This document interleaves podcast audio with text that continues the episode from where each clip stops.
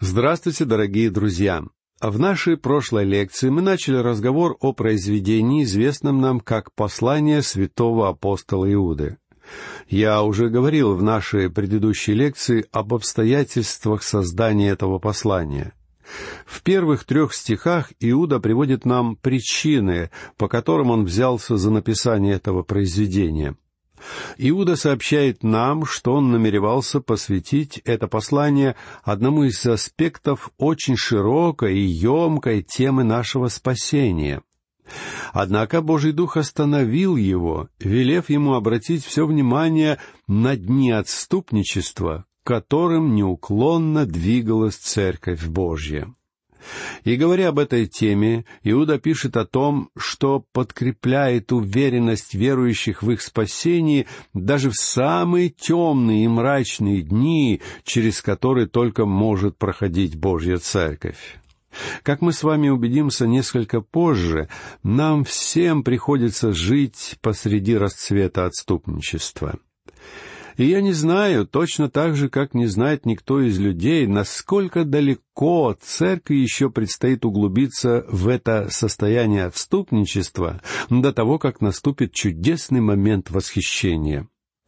Но мы, несомненно, живем во времена расцвета отступничества, о котором повествует это произведение. И вот с каких слов апостол начинает свое послание. Иуда, раб Иисуса Христа, брат Иакова, призванным, которые освящены Богом Отцом и сохранены Иисусом Христом. Милость вам и мир и любовь да умножатся. Возлюбленные, имея все усердие писать вам об общем спасении, я почел за нужное написать вам увещание подвязаться за веру, однажды преданную святым. Как мы уже говорили в нашей прошлой лекции, в Новом Завете мы встречаем троих людей, которые известны нам под именем Иуда. Однако у нас есть весьма убедительные свидетельства, позволяющие отождествить автора этого послания с тем Иудой, который являлся братом Иакова, автора другого новозаветного произведения послания Иакова. Иуда и Иаков были братьями нашего Господа Иисуса Христа. Причем Иаков упоминался апостолом Павлом как один из столпов Иерусалимской церкви.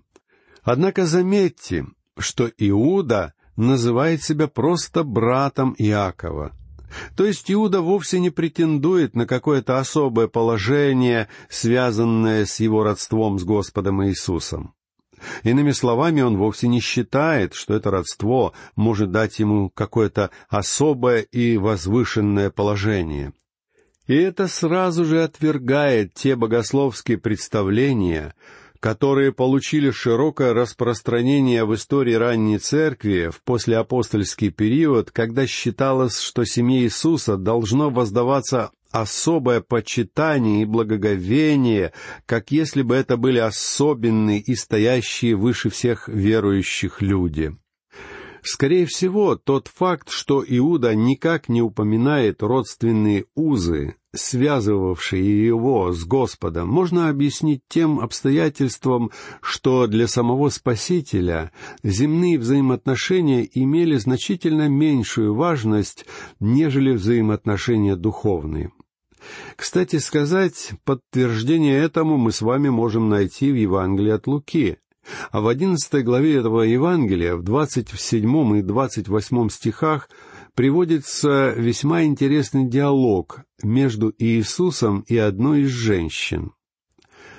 Когда же он говорил, одна женщина, возвысив голос из народа, сказала ему, «Блаженно чрево, носившее тебя, и сосцы тебя питавшие». А он сказал, «Блаженны слышащие Слово Божие и соблюдающие его».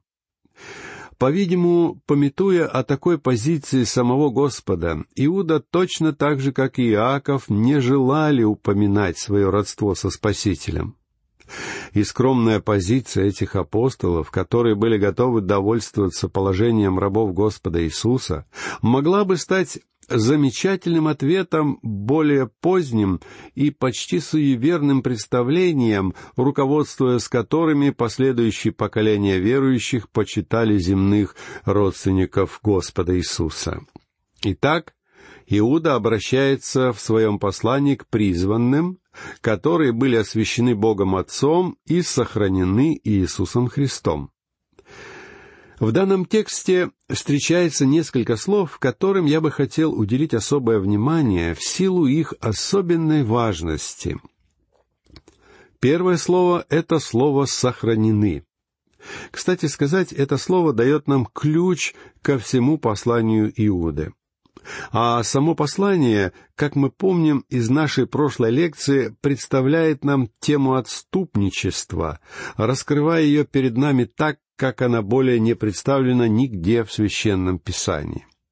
На страницах этого послания нам предстает весьма пугающая картина. Однако Иуда пишет все это не для того, чтобы напугать или устрашить нас. Точно так же его целью не было просто нарисовать для нас эту наглядную и живописную картину, дабы просто поставить нас в известность о предстоящем нам впереди. Он дает нам все эти сведения для того, чтобы это могло придать нам уверенность в дне отступничества. При этом Иуда несколько раз использует понятие «хранить», а также родственные или сходные по значению понятия. Поэтому сейчас я бы хотел обратить внимание на это слово «сохранять» и немножечко отступить от нашей главной темы, чтобы более подробно остановиться на этой интересной концепции. Интересно отметить, что в нашем мире есть два метода консервации продуктов, то есть два метода сохранения. Один из методов требует использования уксуса, а другой осуществляется с помощью сахара. Аналогично можно сказать, что сегодня есть множество святых, которые уверены, что они сохранены и хранимы Богом. Однако при этом они считают, что для их сохранения используется уксус, и, соответственно, они ведут себя в жизни именно таким образом. Иными словами, они живут и выглядят так, как будто им приходится постоянно плавать в уксусной ванне. Но, к счастью, есть также святые, про которых можно сказать, что для их сохранения был использован сахар. И в результате эти люди повсюду распространяют вокруг себя изумительно сладкий аромат, так благотворно влияющий на всех, кто соприкасается с ними.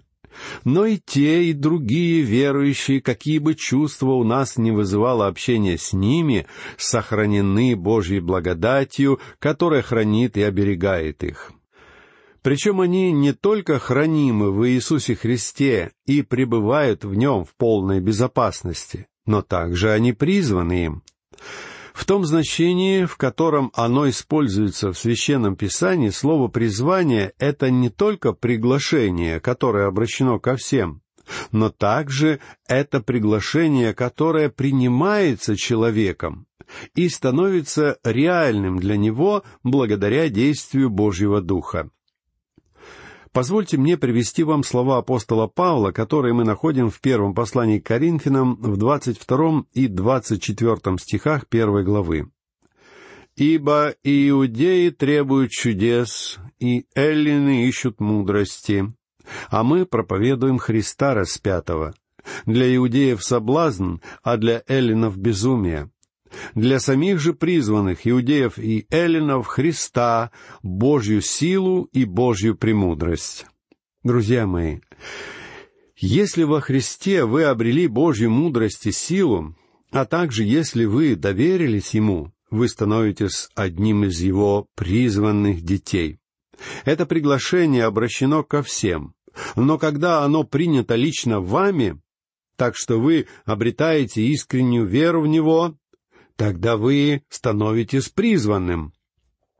В точности это и хочет сказать нам здесь автор данного послания, вторя учению апостола Павла.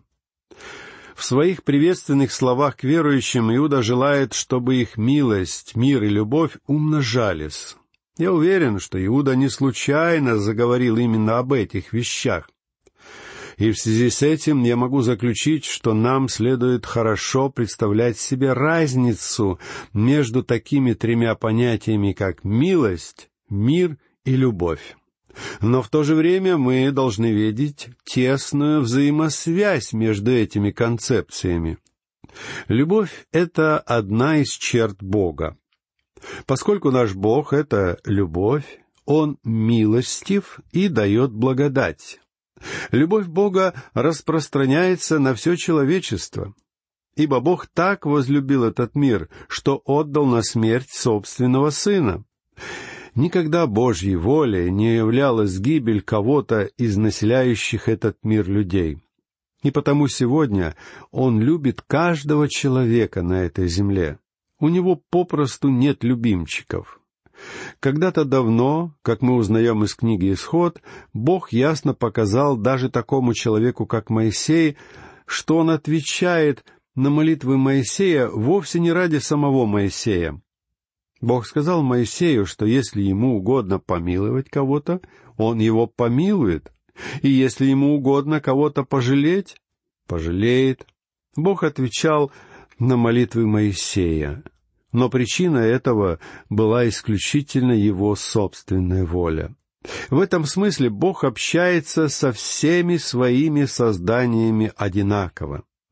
Сегодня, друзья мои, Бог любит вас, и если бы вы знали, до какой степени Он любит вас, ваше сердце было бы сокрушено, и вы не смогли бы сдержать слез. Однако при этом вы сами легко можете сделать так, что не будете ощущать Божью любовь. Однако вы не сможете помешать Ему любить вас. Вы не можете помешать Солнцу светить с небосвода. Однако вы можете раскрыть над собой зонтик и не давать Солнцу светить на вас. И если пользоваться данной иллюстрацией, можно сказать, что существуют определенные зонтики, которые вы можете поднять над собой и которые будут мешать вам ощущать Божью любовь. Я имею в виду такие вещи, как неповиновение Божьей воле, а также грех в вашей жизни и многие другие вещи, противоречащие естеству Небесного Отца. Однако, несмотря на его неизменную любовь к нам, он спасает нас вовсе не любовью. Дело в том, что у Бога есть и другие черты. Он свят, Он праведен, Он справедлив. Он просто не мог поступиться своими стандартами и тихонечко впустить нас на небеса. Он не может поступать так, как поступают некоторые недостойные земные судьи, которые призваны поддерживать законность и порядок в обществе, однако пользуются своим положением для того, чтобы ради собственной личной выгоды давать свободу преступникам. Когда судья поступает подобным образом, мы называем такого судью бесчестным и беззаконным человеком. И если бы Бог поступал с людьми таким образом, Он бы оказался не лучше подобных бесчестных людей. Но слава Ему за то, что Он не похож на некоторых нечестивых земных судей. Именно поэтому он просто обязан поддерживать свою святость, свою праведность и свою справедливость. Итак, Бог возлюбил этот мир, возлюбив его любовью милости, сочувствия, любовью, которая побудила его проявить к людям милосердие и сострадание. И именно в силу этого он отдал своего единородного сына. Бог сделал собственного сына заместительной жертвой, и благодаря этому он, не нарушая законов своей праведности, может теперь спасти грешника, если этот грешник придет к нему и примет его спасение. Это называется Божьей благодатью. Ибо благодатью вы спасены через веру, и сие не от вас, Божий дар, не от дел, чтобы никто не хвалился, пишет апостол Павел во второй главе своего послания к Ефесянам. Однако нам с вами следует видеть четкое различие между этими двумя понятиями — благодать и милость. Благодать по-гречески «харис», имеет непосредственное отношение к грехам людей, а также является славной чертой Бога, которую именно грехи людей выявляют и выставляют на всеобщее обозрение. Однако бесплатный Божий дар, выразившийся в прощении этих грехов, мы именуем термином «милость», по-гречески «элеос», и это понятие имеет особое и непосредственное отношение к тому несчастному состоянию, которое явилось следствием и результатом наших грехов. Мы можем без особого труда убедиться, что именно благодать Бога, а не Его любовь, имела отношение к грехам людей. Бог послал Спасителя, который оплатил цену наказания за людские грехи. И на основании этого Бог спас грешников. Это и было проявлением благодати Бога. Однако грех стал источником бед и несчастья человеческого рода. Мы часто слышим такие вопросы. Почему Бог со всей своей любовью допускает смертельные заболевания? Что ж, ответ прост. Болезни и смерть постигли человеческую семью как результаты и последствия греха. Бог видит несчастья, которые вызвал грех, и в результате милость Бога простирается к человеку. Бог богат милостью. Если вы придете к Нему как грешник и примете Его спасение, Он спасет вас посредством благодати. А затем, поскольку Он богат милостью, Он протянет к вам свое милосердие. В это время Он принесет вам успокоение, Он поможет вам и утешит ваше сердце. Вы можете довериться Ему в минуты вашей самой крайней и острой нужды. Вы наверняка знаете, что вашему покорному слуге тоже пришлось испытать серьезные неприятности со здоровьем. Так что за непродолжительное время я перенес несколько весьма серьезных операций. Мой лечащий врач говорит мне, что болезнь может возвратиться и вновь поразить меня в любую минуту. И если быть с вами откровенным, находясь в том положении, в котором нахожусь я, меня постоянно мучает один больной вопрос. Почему? И я задаю Господу этот вопрос. Я спрашиваю, почему? Однако мое единственное убежище в моем небесном Отце. Я знаю, что у него есть все ответы, хотя он не сказал мне, в чем состоит его ответ в данном случае. Поэтому все, о чем я прошу Его, это о милости. Он уже спас меня по своей благодати, но сейчас я прошу Его о милости. Милость — это Божья любовь, которая простирается к нам посреди тех несчастий, которые мы испытываем на этой земле. Грешник нуждается в благодати Бога, и он, несомненно, нуждается в огромном количестве Божьей милости. На протяжении последних нескольких лет сам я очень много и часто обращался к нему с просьбами о милости. Так что благодать имеет отношение к грехам людей. Благодать является исключительной чертой Бога, которую людские грехи выявляют и выставляют на всеобщее обозрение. А Божий бесплатный дар, заключающийся в прощении этих грехов, то есть его милость, имеет особое и непосредственное отношение к несчастному состоянию, ставшему следствием этих грехов. И в великом Божьем замысле по совершению нашего спасения эта самая милость предшествует Его благодати. Бог возлюбил этот мир сострадающей любовью. Иными словами, проявил свою милость а затем он отдал своего единородного Сына, что явилось его благодатью, дабы через Божьего Сына мир мог быть спасен. Тем не менее, в порядке проявления Божьих целей спасение благодать должна предварять и открывать путь для милости.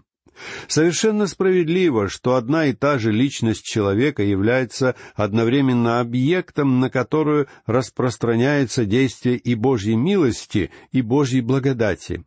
Ибо человек одновременно является виновным и в то же время страдает от последствий своей вины.